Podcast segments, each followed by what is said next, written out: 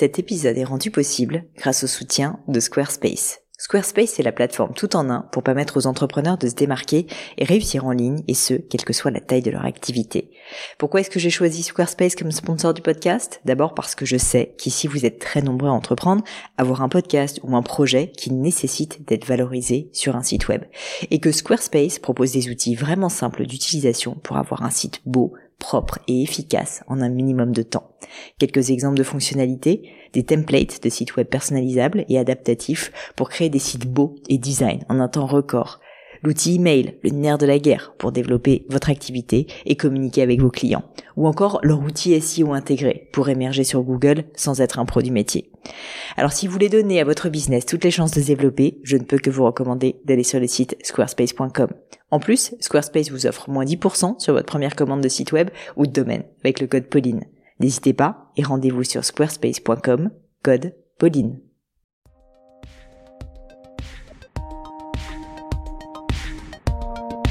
Hello les amis, j'espère que vous allez bien. Ici Pauline et vous êtes sur une leçon. Alors aujourd'hui, je rentre direct, je rentre tout de suite dans le vif du sujet. Je suis avec Marina qui a une question que vous êtes très très très nombreux à me poser et donc nous avons choisi de répondre à celle de Marina, mais j'espère que ça parlera à plusieurs d'entre vous. La question de Marina est la suivante. Comment trouver son idée de génie pour entreprendre? En gros, vous allez le comprendre, Marina aujourd'hui n'est pas entrepreneur, mais elle est un peu tombée dans mon podcast et euh, du coup se pose des questions sur sa carrière professionnelle et notamment sur l'entrepreneuriat, se demande si elle veut pas lancer sa boîte. Le problème, elle n'a pas d'idée. Du coup, elle se pose cette question légitime. Comment réussir à trouver la bonne idée? Comment développer sa créativité au quotidien? Comment se nourrir d'informations chaque jour pour trouver l'idée qui va ensuite être à la source de son business? Une question une fois de plus que vous avez été très très nombreux à nous poser et donc je suis particulièrement ravie d'y répondre aujourd'hui avec Marina. Mais je ne vous en dis pas plus et laisse place à cette leçon. Salut Marina Salut Pauline Bienvenue sur cette leçon Merci Écoute, je suis ravie de t'accueillir. Est-ce que tu pourrais, s'il te plaît, avant qu'on se lance dans le vif du sujet, me dire qui tu es, d'où tu viens, euh, qu'est-ce qui t'amène ici, justement? Quelle est cette fameuse question qui te taraude et que tu as envie de me poser? Yes. Alors du coup, je suis euh, Marina Luro, donc je viens du Pays Basque. Peut-être que ça va mmh. s'entendre dans mon accent. Et j'ai fait une école euh, d'ingénieur agro, donc tout ce qui tourne autour de l'agriculture, l'agronomie et l'agroalimentaire. Et là, du coup, j'occupe mon premier job. Donc, euh, j'ai eu l'opportunité de rejoindre, euh, c'est le groupe agroalimentaire euh, Mars. Et en fait, je suis chef de secteur, donc commercial pour les, les grandes distributions.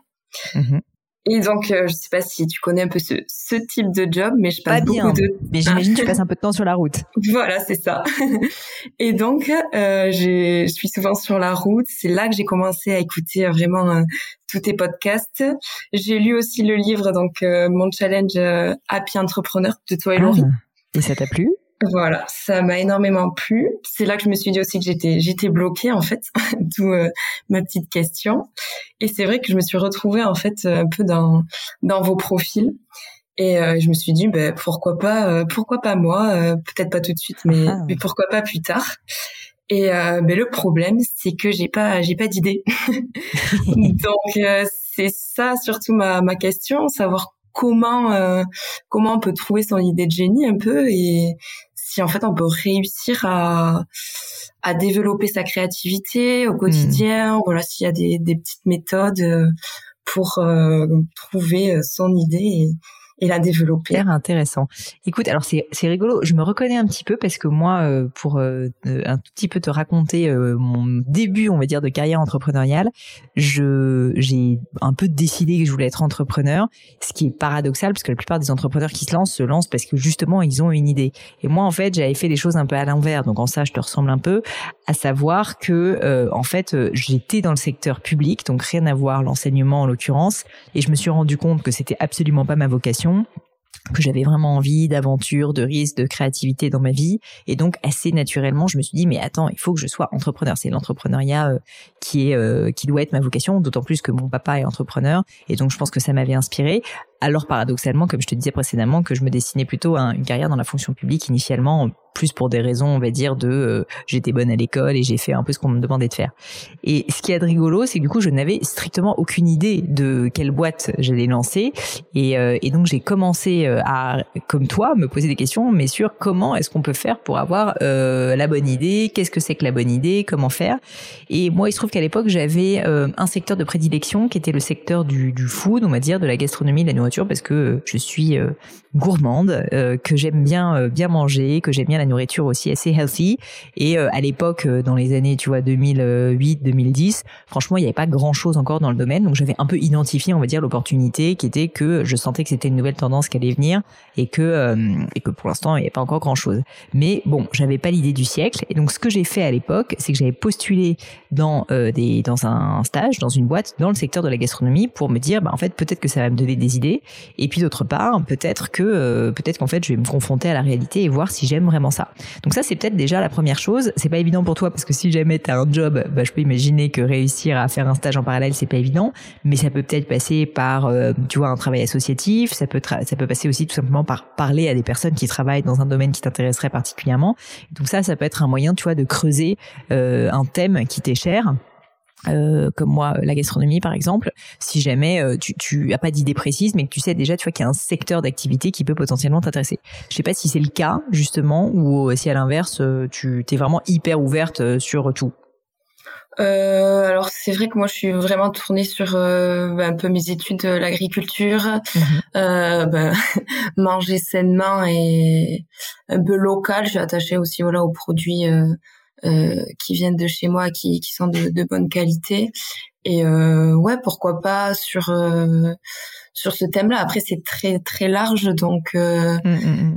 donc c'est vrai qu'il faudrait peut-être échanger, voilà, avec des personnes dans des groupes associatifs, comme tu dis. après voilà, moi j'ai 24 ans, je me dis que bon, ça va peut-être venir après. Oui, bien sûr bien sûr. Bah non, non, mais là du coup, je te parlais juste de mon cheminement et, euh, et je suis, je suis pas persuadée effectivement que tu sois obligé de créer ta boîte tout de suite. Au contraire, tu peux toujours garder et ça c'est quelque chose que je recommande d'ailleurs souvent en tête que peut-être un jour tu crées ta boîte, peut-être pas. Et honnêtement, tout le monde n'est pas forcément euh, né pour être entrepreneur parce que c'est quand même pas facile tous les jours. Et puis par ailleurs, euh, ben, il y a plein d'autres métiers qui sont magnifiques que l'entrepreneuriat. Mais en tout cas, je dirais que si tu l'as en tête, ça te permettra aussi de filtrer un peu le monde, tes interactions et puis tes expériences avec ce biais et du coup de potentiellement bah, identifier tu vois des opportunités euh, si jamais euh, tu parles à des personnes qui te disent ah bah moi dans mon domaine il y a toujours ça comme problème et du coup bah peut-être que si tu te dis qu'un jour tu seras entrepreneur euh, plus plus naturellement en fait tu vas dire ah bah en fait s'il y a un problème moi je peux peut-être trouver une solution donc donc ça en fait c'est c'est quelque chose qui est intéressant je trouve c'est que souvent les gens qui essayent de d'avoir une idée pour être entrepreneur je trouve prennent peut-être un peu le problème à l'envers en essayant juste bah déjà de se forcer à être entrepreneur, alors qu'en fait, sincèrement, une fois de plus, moi je veux quand même le rappeler, ça n'est pas fait pour tout le monde, c'est pas un métier de rêve, c'est aussi un métier difficile franchement, et que je pense que pour être entrepreneur, en fait être entrepreneur, et moi-même je suis un peu un contre-exemple, hein, mais il faut, euh, je pense, avoir avant tout un projet, une idée qui te plaît tellement que du coup tu vas te dire, je vais être entrepreneur pour répondre à ce problème, tu vois. À l'inverse, euh, à l'inverse, en fait, si tu pars plus du constat que tu vas être entrepreneur, malheureusement, je, je, je, il se trouve que moi, je suis passée entre les mailles du filet, mais j'ai vu beaucoup de personnes qui se sont fourvoyées parce que euh, bah, ils pensaient en fait que l'entrepreneuriat c'était être libre, euh, déterminer son propre agenda, euh, euh, avoir prendre des risques, de l'aventure, etc. C'est aussi ça, mais c'est aussi quand même un paquet d'emmerdes en parallèle et très très supérieur si tu veux on va dire à euh, on va dire aux bénéfices en tout cas au début que tu vas retirer euh, de l'entrepreneuriat ne serait-ce que financièrement si tu veux. Et donc euh, et donc il faut quand même avoir une sacrée dose de motivation. Et pour avoir une sacrée dose de motivation bah en fait il faut avoir une mission quoi tu vois tout simplement. Et donc il faut avoir une idée en laquelle tu crois tellement que du coup tu vas un peu t'accrocher envers et contre tout. Et pour en revenir à mon exemple, moi en fait au final, et c'est ça qui est drôle, c'est que je pensais que je voulais être entrepreneur et je cherchais un peu des idées à droite à gauche. J'ai d'ailleurs essayé plusieurs fois de lancer des boîtes pendant cette période-là, mais qui capotaient au bout de quelques semaines, quelques mois, parce qu'en fait, j'étais pas réellement motivée. J'étais motivée par l'idée d'être entrepreneur, tu vois, plus que par un projet sincère. Mais quand la bague de, enfin, tu connais peut-être l'histoire de Gémio, je vais pas te la refaire en large et en travers, mais en gros, quand il y a eu cette opportunité qui m'est apparue, mais, mais en fait, si tu veux, elle m'a c'est comme si elle, elle m'a sauté à la gorge quoi cette opportunité. C'est-à-dire que je me suis rendu compte avec beaucoup de violence euh, je veux dire intellectuellement je me suis dit mais c'est pas possible de, de à quel point le monde de la joaillerie était euh, vieillot euh, à quel point l'expérience était intimidante. Et il n'y avait pas je trouvais de marques qui euh, bah, permettent de, de, juste se sentir bien une marque humaine tout simplement et moderne tout en étant de gamme. Je me suis dit mais c'est pas possible il faut créer quelque chose. Et donc en fait j'ai presque envie de te dire il faut pas que tu prennes le problème à l'envers. Je pense à ce stade que tu plus besoin de garder tes écoutilles ouvertes au maximum, de te dire en permanence, bah, il faut que je sois à l'affût euh, des bonnes idées, à l'affût euh, en fait des, des, problèmes que tu vois dans la société. Mais en fait, je t'assure que le jour où tu vas vraiment avoir une idée qui toi va te toucher parce qu'en fait elle te parlera, eh bien tu vas le sentir et tu n'auras pas besoin de la chercher. Tu vas pas avoir besoin d'avoir une démarche réellement proactive, je pense, pour le faire. Je connais des entrepreneurs qui ont eu des démarches proactives, qui ont carrément euh, payé, si tu veux, des consultants pour essayer de leur trouver des, des opportunités, etc. C'est possible de le faire. Sincèrement, ces personnes-là sont assez rarement heureuses dans leur métier euh, parce qu'en fait, elles ne font que répondre, tu vois, à une problématique euh, business euh, euh, opportuniste. Et moi, en tout cas, c'est pas ma philosophie de vie. Je pense qu'il faut être, je pense qu'il faut être, enfin vraiment, surtout dans le métier de l'entrepreneur, qui est un métier très difficile. Sincèrement, mais profondément habité par son projet. Et c'est pas parce que tu as trois slides d'un cabinet de conseil qui t'ont dit que c'était bien que ça va fonctionner. Donc euh, tout ça pour dire que je pense que je, je verrais peut-être les choses assez euh, différemment peut-être de ce que tu m'as proposé dans ta question initialement. Mais c'est de te dire si l'entrepreneuriat euh, est quelque chose qui t'intéresse, moi je pense que bah, en tant que bon entrepreneur, tu vas en fait faire ce qu'on fait tous, c'est-à-dire en fait être en permanence à l'affût, être en permanence en quête, tu vois, de nouvelles idées, mais pas les chercher forcément de manière proactive plus rencontrer un maximum de personnes, t'intéresser, être curieuse, poser des questions, et tu vas te rendre compte que chemin faisant, un jour, un peu par hasard, ça va te tomber dessus. C'est quasiment toujours comme ça que ça arrive. Enfin, je repense... Euh, une interview que j'ai faite il y a assez longtemps maintenant avec Frédéric Mazzella, le fondateur de Blablacar.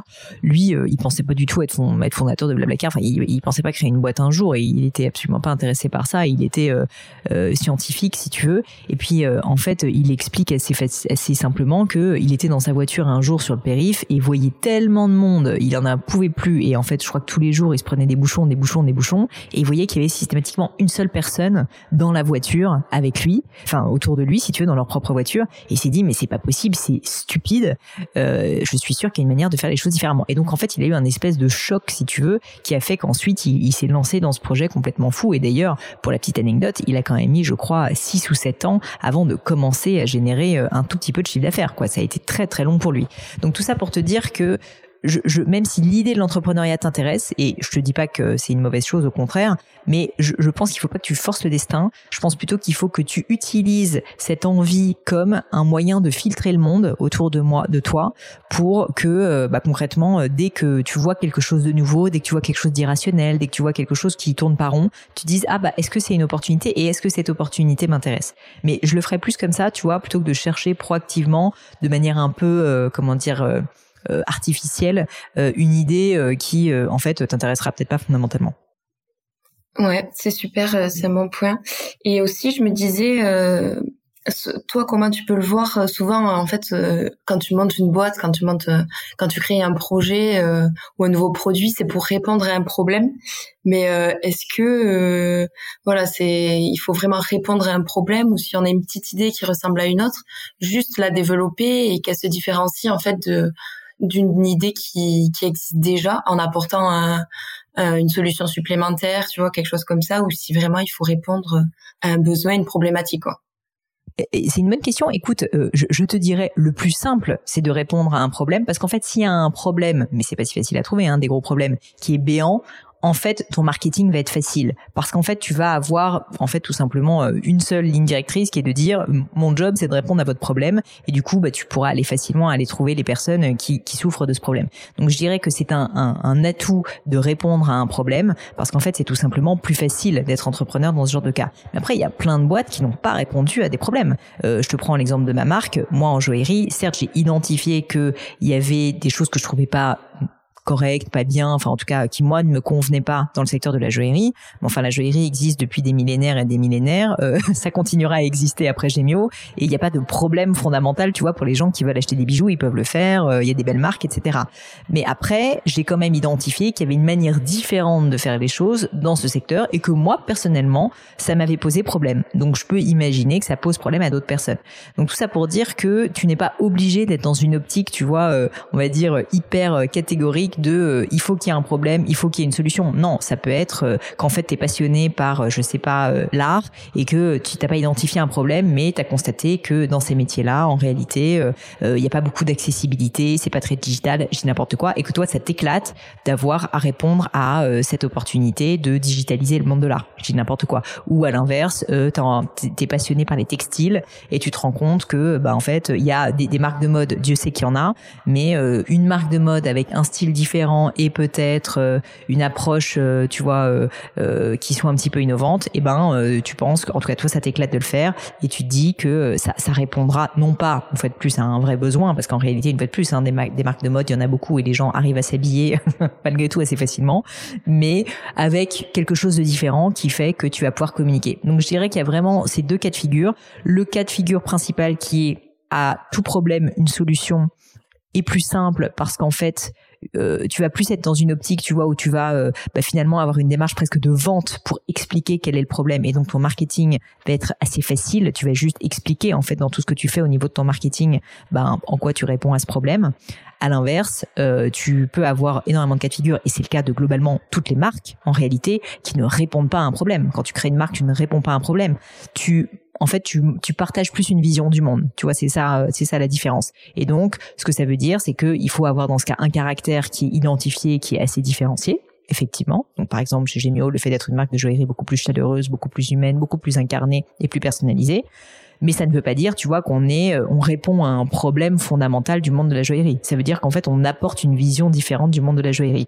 Je pense personnellement, peut-être parce que je suis dans ce cas de figure, que c'est plus compliqué par exemple, c'est marrant, tu vois, les formations d'Emian que, que, que je vends, je pense répondre plus à un problème. Et d'ailleurs, j'ai lancé ces formations parce que euh, toute mon audience me disait en permanence, bah, je ne veux pas euh, aller faire euh, un master à HEC ou je ne sais où, ça coûte une fortune, je n'ai pas le temps de le faire, et je suis même pas sûre que ça soit très opérationnel. Je ne crois pas non plus à beaucoup de youtubeurs qui sont un peu vendeurs de rêves, et du coup, je cherche juste une méthode simple et actionnable pour monter ma boîte ou pour me développer professionnellement, et je ne trouve pas. Donc là, tu vois, je répondais vraiment un problème. Et effectivement, d'ailleurs, bah, c'est assez simple en fait finalement euh, en, termes de marketing pour moi, parce qu'en fait, bah, j'apporte une solution. Enfin, en tout cas, j'essaye d'apporter du mieux que je peux une solution à ce problème.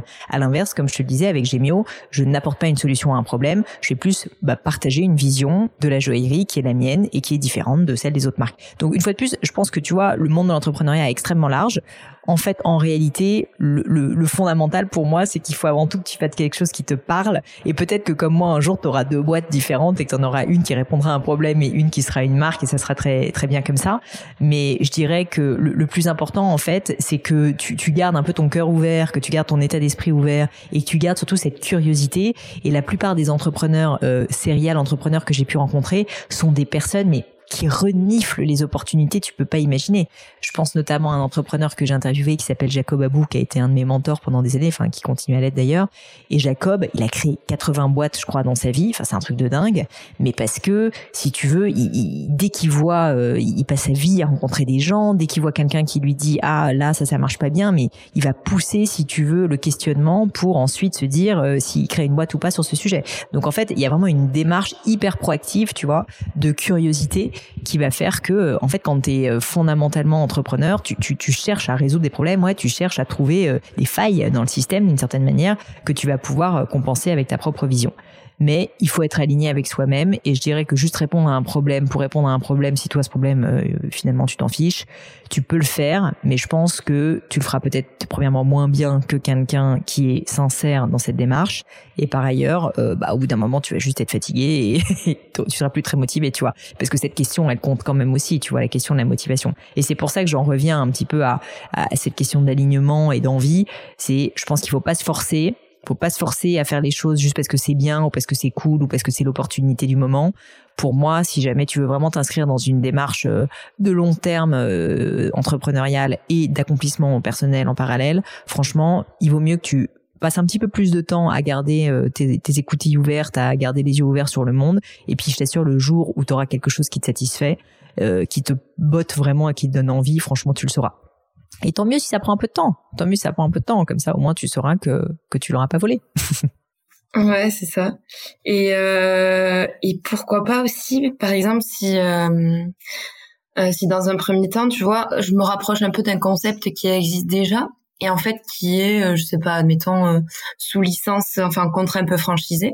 Qu'est-ce que qu'est-ce que t'en penses toi de, de ça? Bon après toi t'es complètement dans dans l'entrepreneuriat, du coup peut-être que t'es moins sur les, les, franchises, mais peut-être avoir ton avis. Non, sur, non, non, moi je trouve ça super. J'ai fait plusieurs épisodes de podcast sur le sujet, dont un, je sais pas si tu l'as écouté, mais que je t'invite à écouter vraiment sur le thème de la franchise, parce que pour moi, c'est un super premier pied dans l'entrepreneuriat, avec un peu moins de risques, si tu veux, que d'inventer un concept. Parce que concrètement, si tu es franchisé et non pas franchiseur, tu es entrepreneur dans la mesure où tu vas devoir créer ton activité, embaucher, enfin, tu es responsable, tu vois, tu as un certain poids sur les épaules, mais en même temps, tu as un cadre globalement qui euh, est d'une certaine manière certifié, c'est-à-dire que tu sais que ça fonctionne ailleurs, et donc tu as quand même une forme de certitude au sens où euh, toi, ce, qui, ce, que, tu vas devoir tester, c'est ta capacité à exécuter, à, à, à, faire du business, mais pas ton idée. Et donc ça décorrèle finalement ta capacité à trouver la bonne idée de ta capacité à être un entrepreneur.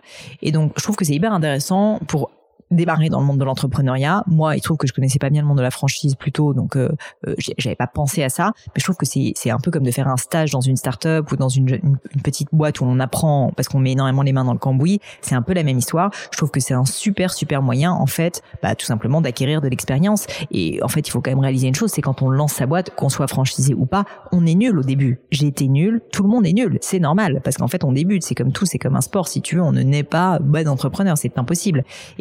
N'est bon entrepreneur. Elon Musk n'est pas né bon entrepreneur, j'en suis sûr. Peut-être qu'il avait plus d'instinct que d'autres, mais je suis sûr qu'il a fait un paquet de conneries au départ, comme nous tous, parce que, bah, en fait, il savait pas, tu vois. Et donc, et donc en fait, de, ce de, ce point de vue-là, apprendre euh, aux dépens, j'ai envie de dire, d'autres personnes euh, dans le cadre d'une PME ou d'une startup dans laquelle tu seras employé, ou euh, ou dans le cas d'une franchise, c'est pas aux dépens, mais en tout cas, ça veut dire que tu cadres les choses et qu'au moins t'enlèves une partie du risque parce que au moins l'idée, on va dire qu'elle a été euh, prouvée comme étant valable. Eh bien, je trouve que c'est un très bon moyen effectivement de démarrer si t'as pas encore d'idée. Et au contraire, moi, j'ai envie de dire aux personnes qui nous écoutent et peut-être à toi, euh, non seulement c'est pas sale, il y a pas du tout de mal à ça, mais je pense que c'est une super opportunité pour ensuite, si un jour tu as une bonne idée, bah, devenir tout de suite beaucoup plus performant parce que tu auras déjà fait tes armes, si tu veux, sur quelque chose de déjà compliqué, mais peut-être un petit peu moins que en plus avoir inventé une idée. Ouais, du coup ça c'est c'est un bon point aussi pour pour démarrer peut-être quand quand on n'a pas trop d'idées euh, propres à, soi-même. Euh. Tout à fait. Et puis je pense qu'il faut pas avoir honte, tu vois, de pas avoir d'idées. Enfin, euh, moi moi je t'ai dit peut-être qu'un jour elle te tombera dessus, mais en fait si si t'es attiré par le monde de l'entrepreneuriat, que tu sais que tu as envie de te lancer, franchement, euh, tu peux effectivement euh, rejoindre euh, un groupe de franchise, tu peux travailler dans une boîte qui est déjà plus petite, ça peut être une bonne première étape. J'avoue que passer, tu vois, du grand groupe qui a l'air d'être le cas quand même pour Mars à une expérience entrepreneuriale, c'est quand même un sacré saut. Et peut-être qu'en fait, tu peux considérer une étape intermédiaire parce qu'en fait, là, pour l'instant, tu as une image de l'entrepreneuriat qui est séduisante. Et je te dis pas que c'est pas séduisant à certains égards, mais c'est aussi dur à certains égards. Je sais que tu le sais, mais c'est quand même différent quand on le vit parce qu'en fait, malgré tous les mots je peux employer, en fait, tant que tu ne l'as pas vécu, tu ne le comprendras pas fondamentalement dans tes tripes. Et du coup, bah peut-être que juste ça te plaira pas. Et c'est pas grave. D'ailleurs, il y a plein de gens géniaux qui ne sont pas entrepreneurs. Il y a plein de gens d'entrepreneurs qui sont des connards. Donc en fait, il n'y a pas de, tu vois, euh, c'est pas, euh, il faut pas être entrepreneur ou ne pas être. Euh, en revanche, si tu, si ça te titille, si t'as un peu envie de tester cette idée, pourquoi peut-être ne pas commencer plutôt que de te lancer dans une recherche d'idées par travailler dans une euh, PME par exemple, une petite boîte où tu auras un rôle beaucoup plus opérationnel et donc plus proche de ce que tu aurais en tant qu'entrepreneur, ou voire même travailler dans le monde de la franchise. Effectivement, c'est une super première idée, tout en gardant d'ailleurs tes écoutilles ouvertes comme on en parlait précédemment, pour que peut-être dans ce secteur-là, tu te rendes compte qu'il y a des opportunités et qu'ensuite tu lances ta boîte. Mais comme ça, tu auras un petit peu fait tes armes euh, dans un premier temps, euh, sans avoir à toi-même à réinventer la roue. Super. Et je me demandais pourquoi pas, euh, parce que je sais que tu connais beaucoup de personnes, si tu avais des, des comptes de personnes inspirantes, euh, tu vois, à suivre, qui, qui, donnent un peu des idées. Euh. Des idées, tu veux dire des idées de business? Idées de business, ouais, qui, qui te permettent de, de développer un peu ta, ta créativité. Hmm. Quand toi tu les écoutes, tu te dis ah ouais c'est top, ça pourrait me donner des idées. Enfin je sais pas si. Euh, c'est une bonne question. Alors, je t'avoue que des idées de business euh, moi, j'écoute euh, effectivement des podcasts, des choses comme ça, mais c'est vrai que maintenant, j'écoute comme je fais moi-même mes podcasts business. J'écoute plus tellement de podcasts business parce que du coup, euh, j'en fais déjà globalement un par semaine pour moi, donc c'est déjà pas mal.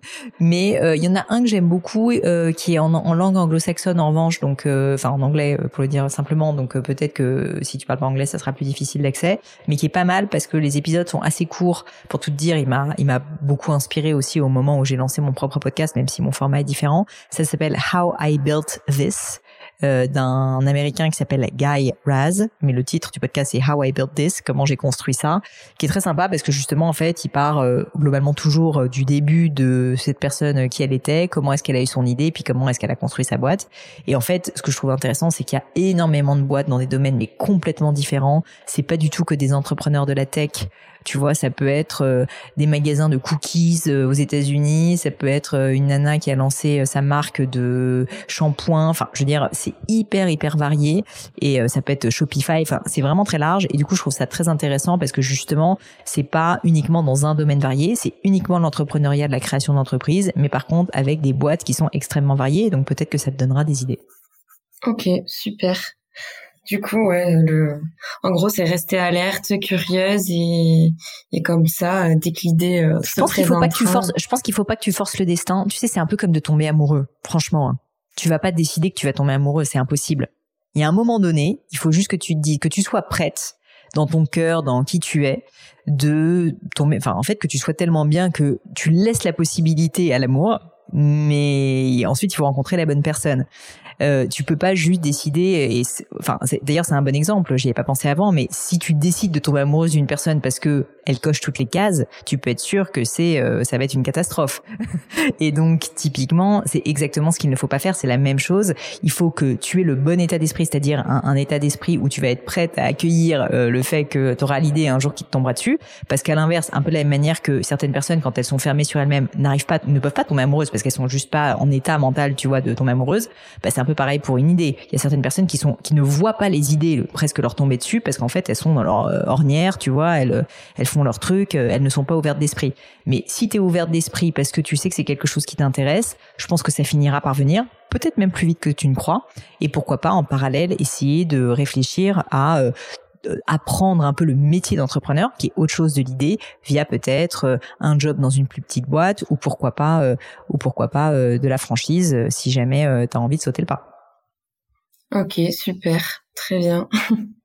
Bon, bah écoute, en tout cas, j'espère que cette métaphore de l'amour ne t'a pas fait peur, ma chère Marina, mais euh, les personnes avec lesquelles je travaille savent que j'adore faire des métaphores à deux balles qui changent à chaque fois et qui sont euh, mon moyen en fait de créer une image entre des concepts parfois un peu abstraits et puis euh, et puis notre réalité. Mais en tout cas, c'était un plaisir de discuter avec toi.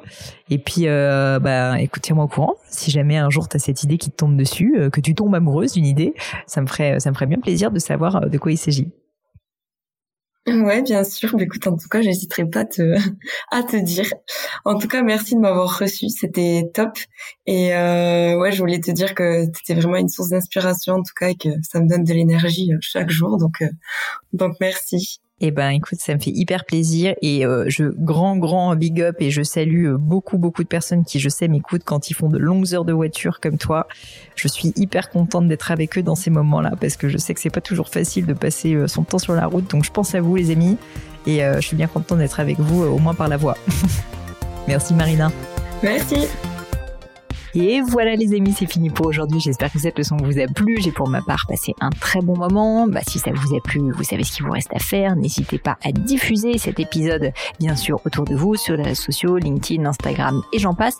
Et puis pourquoi pas un peu de bouche à oreille, hein, de vive voix, ça marche aussi. Et puis, puis surtout, si vous souhaitez postuler à une leçon, eh bien c'est très simple. Vous pouvez me contacter sur mes réseaux sociaux, Pauline sur Instagram, sur LinkedIn, Pélénio sur Twitter. Et puis pourquoi pas avec hello.paulinegno.com. On répond à toutes vos questions. Merci à toutes pour votre attention et puis je vous souhaite une très bonne journée. À bientôt.